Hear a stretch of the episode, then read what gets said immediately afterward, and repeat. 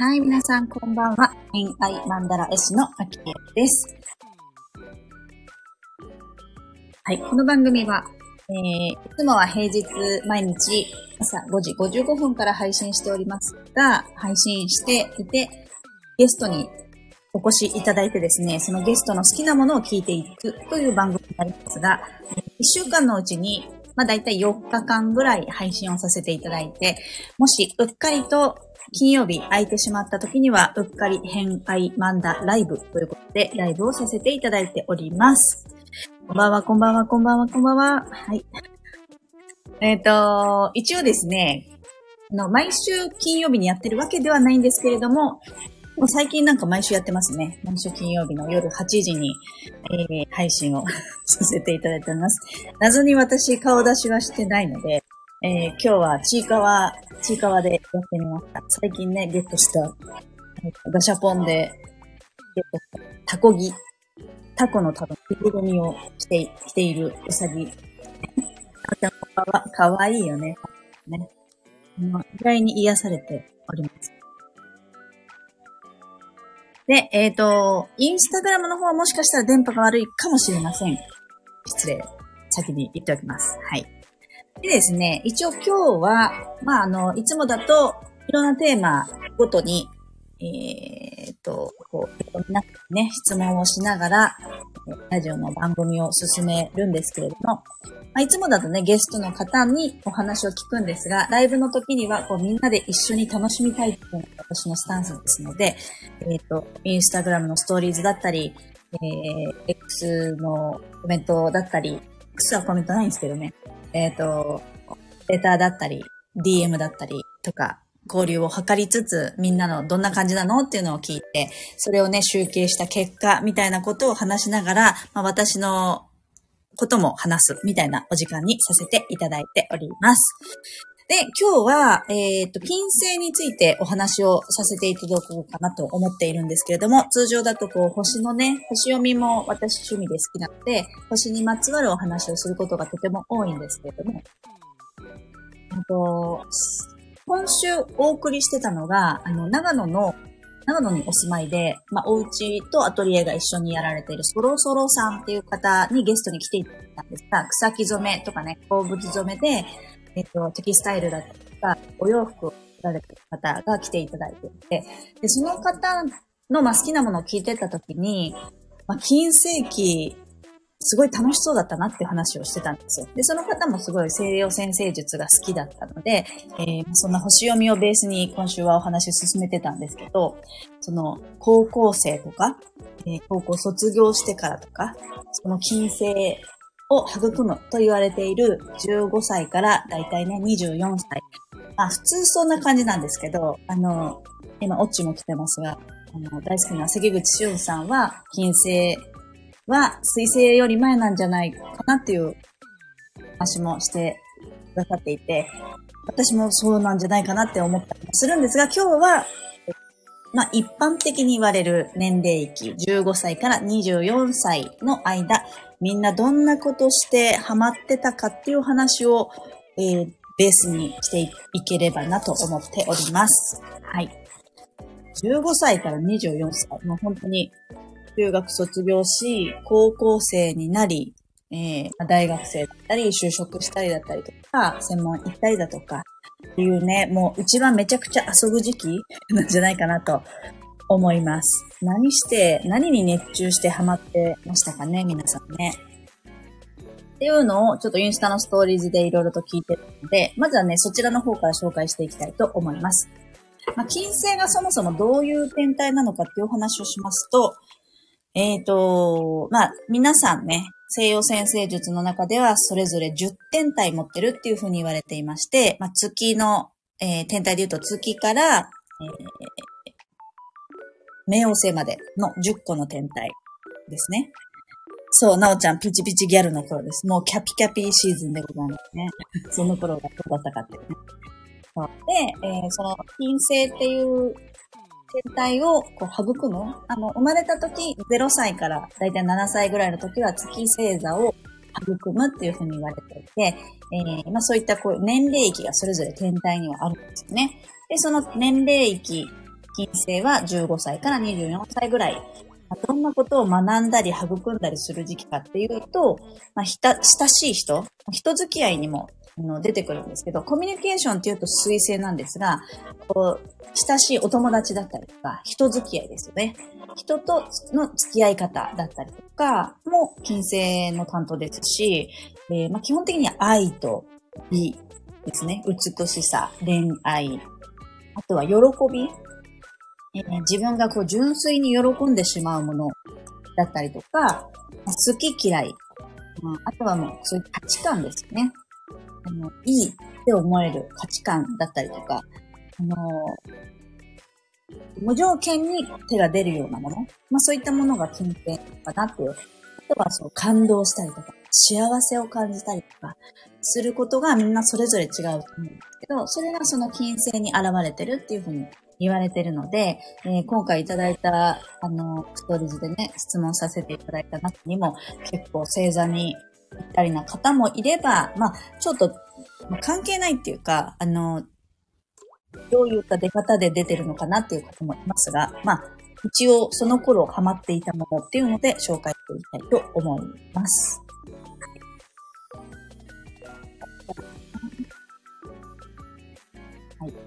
でえっ、ー、とですね、早速行っていきたいと思うんですが、今日はサクサクと進めていきたいと思います。えっとですね、えー、っと、小紅さんから、銀行の内定をいただいていたけれども、やっぱり教師の夢が諦められなくて、バイトをしながら大学、大学通い直してましたっていうのをいただきました。すごいですよね。もう銀行に内定したけど、昔はなかなかね、就職も大変だし、そこから大学に行こうっていうのを決めて、私はそのお返事に自分で決めたっていうのがすごいなっていう話をしたんですけど、その頃、ね、教師になりたいっていう欲求がすごく強かったんですよね。はい。で、次、花さん。音楽です。ね、聞くのも、弾くのも、作るのも、ハマっていたと。金星水星座ですね、確かに。まあでも、若い時は音楽にハマったり、何の音楽ハマってました？私はね、洋楽にハマってましたね。めちゃくちゃ当時は結構ハードロック、ハードとかメタルとか、当時すごい流行ってたのが、エアロスミスとか、デフレパード。それね、結構ハードめな、ニルバー、えー、ニルバーナとか、めっちゃ聞いてました。音楽、洋楽にハマってますね。でも、花さんは聞くのも弾くのも作るのも好きだったので、結構ね、こう表現することが好き。やって、やりたいって思ってやってたなっていう感じですね。次、秋さん、金星、5ハウス、水亀座。うん。シンパシーを感じます。私も5ハウス、水亀、魚でございますね。はい。えー、ボーイ、ひむのさん、ひむのさんに夢中してた。熱中してた。ね、あの頃は、日本もロック流行ってたんですよね。いや、かっこよかったですよね、ボーイね。もう、もう、ラストギグスとか、ボーイも解散した後とか、多分。多分、ボーイ氷室さんだから、解散した後、氷室さんとか、布袋さんとかが、それぞれにね、活動されてたので、そこもドハマりしたのかなと思います。ゴハウスっていうのが表現だったりとかしますよね。うん。はい。で、ハチコロちゃん。ハチコロちゃんは、えっ、ー、とね、金星お羊座10ハウス。15歳、プレステ2が発売されて、ファイナルファンタジー10にドハマりされてましたね。なるほど。で、その後は部活が、なぎなたであってんのかな？なぎなた部で楽しんでました。お酒飲めるようになってからは、飲み会万歳の日々、楽しかったの。いや飲みにも行きましたよね、すごいね。やっぱり24とかだったら。もう二十歳超えたら、すぐ飲んでたような。時代的にはその前から飲んでる方もいらっしゃったような、良くないですけれどもね。噂によるとですね、飲んでたっていう方もいらっしゃるんではないかと。まあ、そういう時期ですね。うん。なぎなた部って、すごいね。ちょっと、銅物っぽいよね。剣道とか、弓道とか。なぎなたってあの長いやつでしょあれ持ってる子結構かっこよかった記憶ある。うん。うん、そして、ジョンジー。ゲームに夢中してた。15歳から18歳と、よさこいに夢中になっていた19から24歳。金星、カニザ、キューハウス。なるほど。うんうん。あ、でもよさこいのイメージあるね。よさこい、本当にこう、チームっていう感じだからね。なんか楽しそうだよね。あの、大学とか、あのその地域別もあったり、大学別でもあったり、その会社とかね、いろいろとよさこいはチーム作ってると思うんですけど、そのチームでやっぱり一つのことを目標にみんなで集中するって、割と、こう、子供の頃はああるけど、大人になってね、なかなか、切磋琢磨して面白いんじゃないかなと思います。あ、あきさんこんばんは。ちいかは可愛いよね。いや、なんかね、見るたびに癒されるんだわ。私も好きです。はい。えー、次。花香さん。えー、航空機。飛行機ですね。えー、星座は乙女座。あとは知らないですってことですけれども。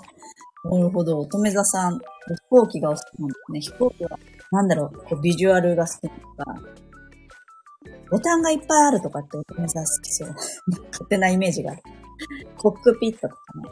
乗ることが好きなのか、ね見るのが好きなのかとか、いろいろありますよね。ね。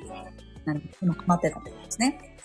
昔あの、私実家が埼玉の方なんで、えっと、その時、昔、何歳だったか忘れたんですけど、あの、中田秀俊がすごい好きだったんですよ、私。で、中田秀俊さんは、山梨なんですよね。あの、サッカー、高校のサッカー部が。だから山梨とかよく行ってましたね。で、山梨って言うと、あの、航空学校みたいな、飛行機の学校があったりして、そういうとこを見たりしてたことありますね、今。思い出しました。次の方、のりこちゃん。えーとですね、自分勝手に高校から、高校はバイト、自分ちの手伝い、おーそれで変わった服を書くと。変わった服っていう認識はあるんだね。ね洋服を買った。まあ、好きな洋服を買ったってことですね。やっぱファッションは若い時にやっぱりね、ハマりますよね。で、大学はバイトと恋愛。遠距離。へえ、稼いだお金のほぼすべて遠距離交際費。なるほど。せいで恋に見ついてたってことね。人ではなく、愛のために。なんかめっちゃ愛だな。そして、えー、特別支援教育に惹かれたのはこのこと。うんうん。応用行動分析学に惹かれました。えー、そういうのがある応用行動、応用行動分析学っていうこと自体で乙女っぽい感じ。しかもロックハウスだからね。乙女座みがすごく強いなっていう感じがします。あ、赤猫さん。金星はヤギ座サンハウス。ほうほうほう。こんばんは。よいしょ。なるほど。赤猫さんは何にハマってましたかね ?15 歳から24歳ぐらいまで。高校卒、高校に入ってから、就職ぐらい時まで、今ハマってたものを聞いています。皆さんもハマっていたものがあれば、ください。そんなものをいただきながら、あの、ストーリーズで、あなたが15歳から24歳ぐらいの時に一番好きなタイプはっていうストーリーズ流したんですけど、ポチポチっとしてくれた方ありがとうございました。あれ、わかりました？後からさっきもう一個流したんですけど、あの、結果をね、シェアするで、ポチッとシェアしたんですけど、あれ、上からエレメント別になってたんですよ。一番上が、えー、一目惚れ、一緒に盛り上がりたい、お互い自由にっていうのが火のエレメント。で、見た目やセンスの美しさ、誠実さっていうのが知のエレメント。ずっと新鮮、束縛せずに自立してる、周りと仲良くしてくれるっていうのが風のエレメント。まるで家族のよう、一途、心でつながり、支え合うっていうのが水のエレメント。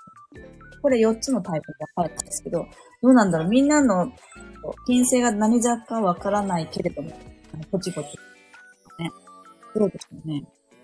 大体金星、自分の金星って男性の場合は対象がその金星の女の人になるとか言いますよね。結婚だと月って言ったりとかしますけど。だ女性の場合は実は金星じゃなくて火星、男性の場合。火星のあの好みに出るっていうふうに言ったりします。うんでもね、これ風星座が0%だったの。私風味がすごい強いんで、風ゼロじゃん、みたいな感じになりました。あかねこさんありがとうございます。恋愛ばっかり、それしか考えてなかったかも。バカだったね。いや、でもハマるのがね、そこまでハマるって、まあ、今もある人いんのかな大人になってね。あの頃はもう、それしかないぐらいですよね。え好きなタイプは話が合う人でしたかね私は頭のいい人が好みでしたね。うん。まあでも、金星、ヤギ座サンハウスですから、もう、おしゃべりのサンハウスですよね、コミュニケーション。ヤギ座はこう、うーん、知的だったりとか、なんだろう。古、古いもの、クラシカルな、人とかでも話が合う人、そこがね、結構ピンとくるタイプ、ね。頭がいいっていうのは、やるさま頭いい人はね。うん、そうなの。でもね、欲しいですよね、恋愛って。うん。遠い目しちゃいますけど。まあ、そんなエレメント別の質問を実はしてたっていうことでございました。はい。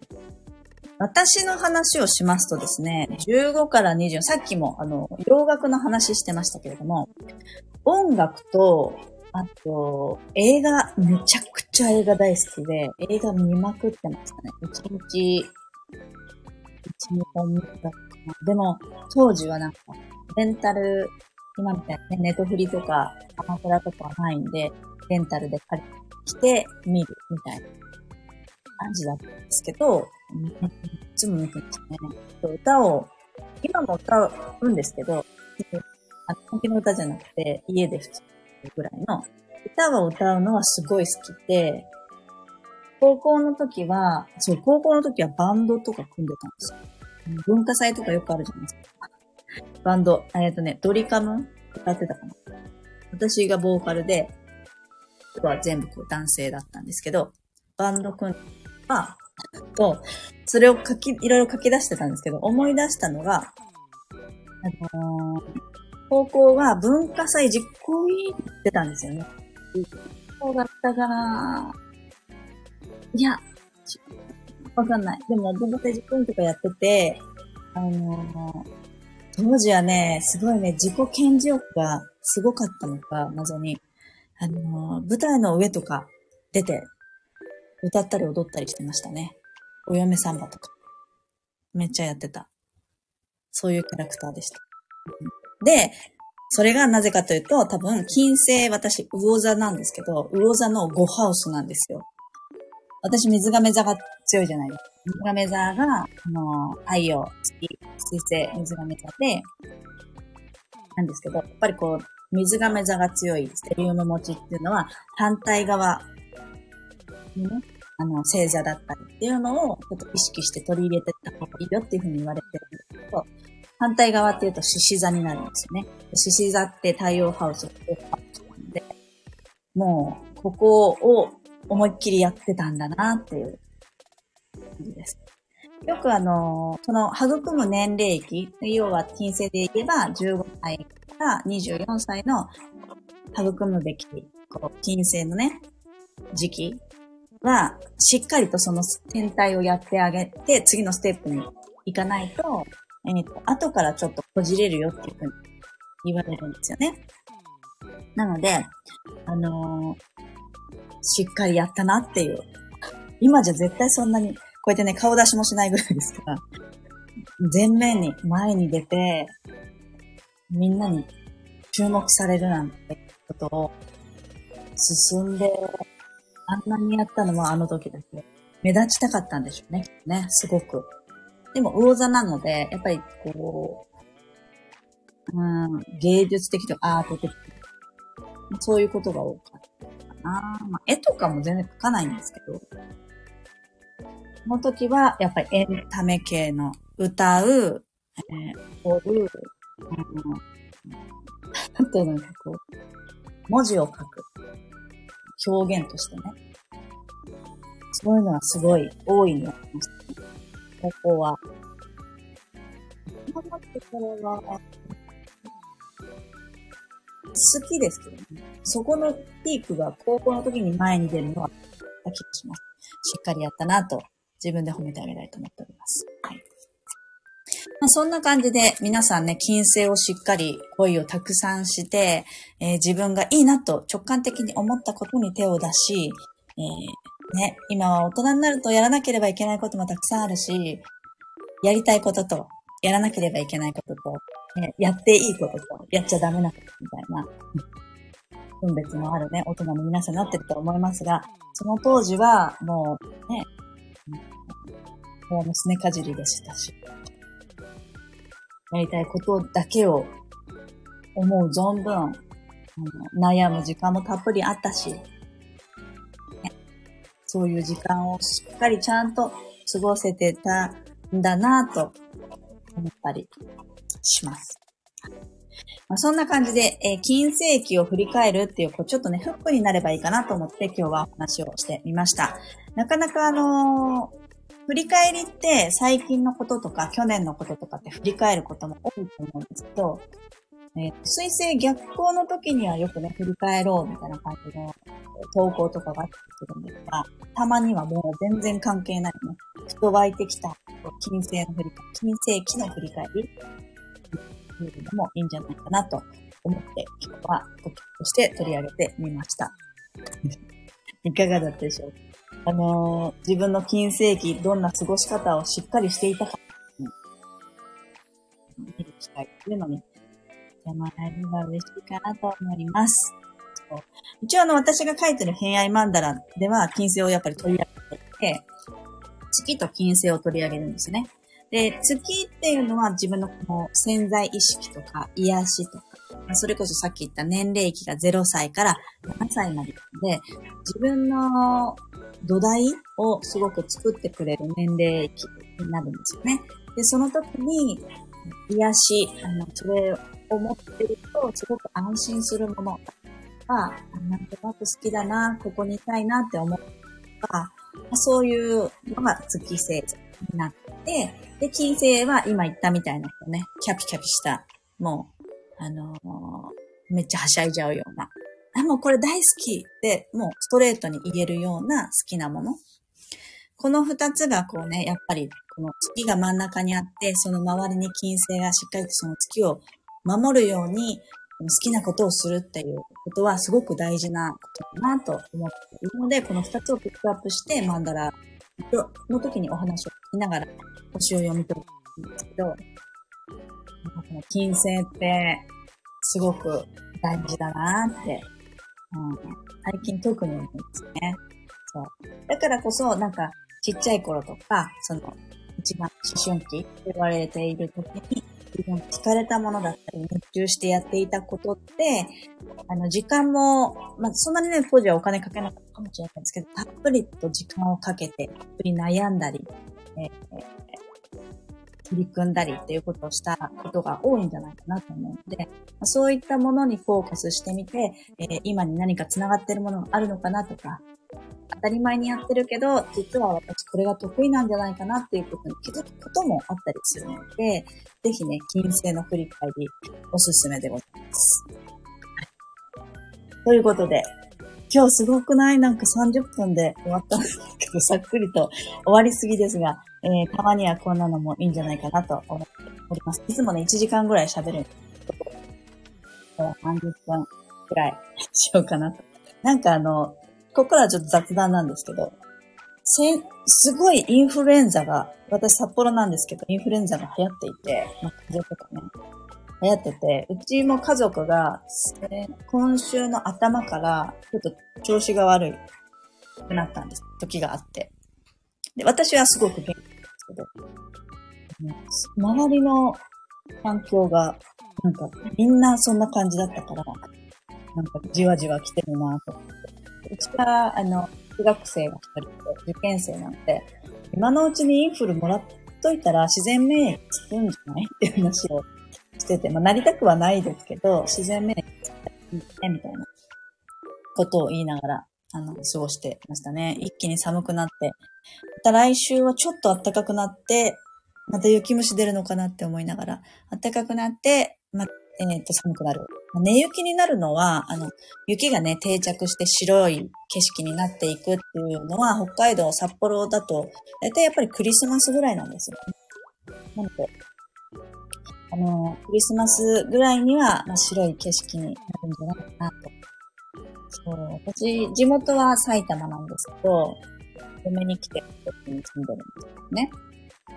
この、真っ白に雪が降り積もっていく様とか、見ると、本当に浄化されるなーっていう感じがすごいするんですよね。よくその話するんですけど、北海道って、あの、もう絶対に年に一回冬にはリセットされるみたいな。あ、そうそうそう、地元埼玉なんですよ。実家が、実家が埼玉。なので、クレヨンしんちゃんと。なので、そう。でもね、あの、なかなか実家に帰ってなくて、あの、実家がこっちに来ます。北海道の方が楽しい。私が帰るより実家が来ることが多いんですけど、そう、あれはそういう浄化の力がすごい強いなってので感じるし、私、水亀じゃない。冬まれなので、もう雪が降る楽しみでしかない。早くらないっていう今は気持ちでございます。そしてもう12月に入りましたね。早い。とっても早い。なおちゃん、確かに実家に帰ってるけど。そうでしょ？実家にね、帰ってないですよ。そう。だから北海道に来て、来てもらってるっていうか、来て、来てますね。で、こっちで遊ぶことが多い。うんそう、12月。もう12月なので、なんか、ライブの時もそうですけども、年末になっていくにつれ、忙しくなるんだろうなと、なんか私もなんか仕事がぎゅーっと詰まってきたので、あの、早め早めにやらないと年末これは大変なことになるぞと、今ちょっと、あの、戦々恐々としております。皆さんは年末の予定どうですか？今年はえー、水星逆行が12月の13日から来年の1月の2日まで水星逆行期なので、もしね、実家帰省されたりとか、旅行に行くよっていう方は、二重三重のチェックを飛行機、ホテル、などなど、年末のね、帰省だったりとか、そういう時には、もうチェックしまくって、置いた方が良いですよということを先に言っておきますね。意外とネットで撮ったけど撮れてなかったですのでね。はい。お気をつけください。逆光、そこに来るあたり試されてるか。どっか行くの？年末。そうね。なんかもう、そういうゴールデンウィークとか、お正月に来ると、うってなるよね。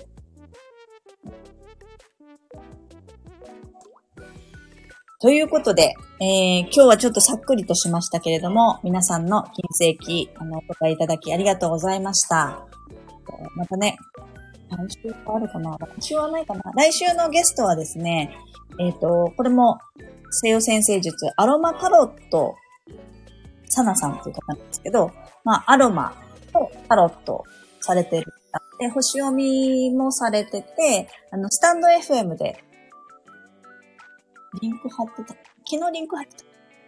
あの、スタンド FM でもう本当にラジオパーソナリティですかっていうぐらい、えー、めちゃくちゃ喋りの上手いサナさんが来週からのゲストになりまして、もう、そのサナさんとはね、すごい何かこうご縁があって、あ、そうだったのみたいな話。第1回目は多分超超雑談になってると思います。はい。その雑談も楽しんでいただきつつ、来週も多分ね、占いというか、星のお話がベースの回が一週間続くかなと思いますので、星読みが好きな方は来、ていただけると嬉しいです。はい。ということで、今日はこの辺で失礼したいと思います。来ていただいた方ありがとうございました。アーカイブ聞いてくださった方もありがとうございました。はい。それでは、あの、かわいいかわいちいかをバックにしつつ、偏愛マンダラ絵師の秋江でした。では、また。